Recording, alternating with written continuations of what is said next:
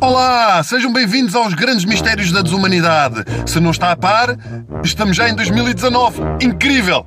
Incrível, mais incrível é que na próxima semana vai ter de ouvir 800 vezes Epá, já não te via desde o ano passado. E cheira-me que isto será universal, porque malta desta há em todo o mundo.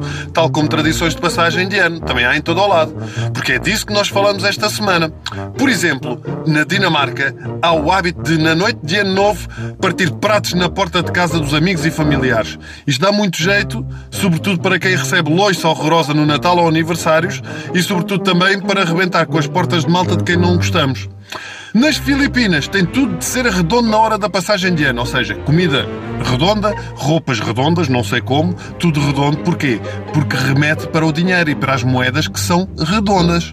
Portanto, se tiver um namorado ou namorada assim mesmo, mesmo, mesmo balofo, espetacular, porque é só dinheiro a entrar para o ano que vem. Na verdade, a tradição certinha nas Filipinas é o quê? Vamos lá ver. Tem que ter 12 frutas de forma redonda no centro da mesa na noite de Ano Novo. Uma por cada mês. Não é fácil.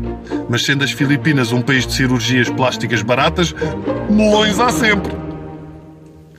Peço desculpa. Na Bolívia também procuram a prosperidade, mas como? Metem uma moeda num bolo. Quem a encontrar vai ter um ano espetacular.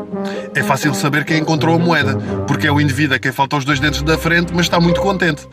E há até quem encontra a moeda duas vezes, uma na boca e depois mais tarde na sanita. É outra espécie de depósito. Na Colômbia, no dia 31, Toda a gente anda o dia inteiro com malas de viagem na esperança de ter um ano carregado de passeios. A tradição mudou um pouquito, desde Pablo Escobar. Nessa altura eram malas cheias de cocaína ou corpos desmembrados na esperança de um ano sem ser apanhado pela polícia. Hã?